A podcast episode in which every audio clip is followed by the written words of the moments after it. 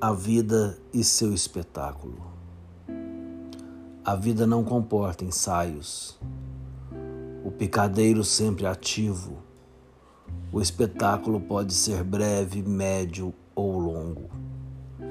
Cada um é responsável pelo seu próprio papel, seja o principal, coadjuvante ou meramente, bem opacamente um simples espectador.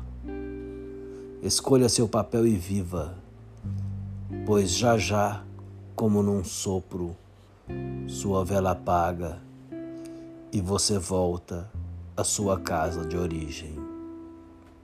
Ou não.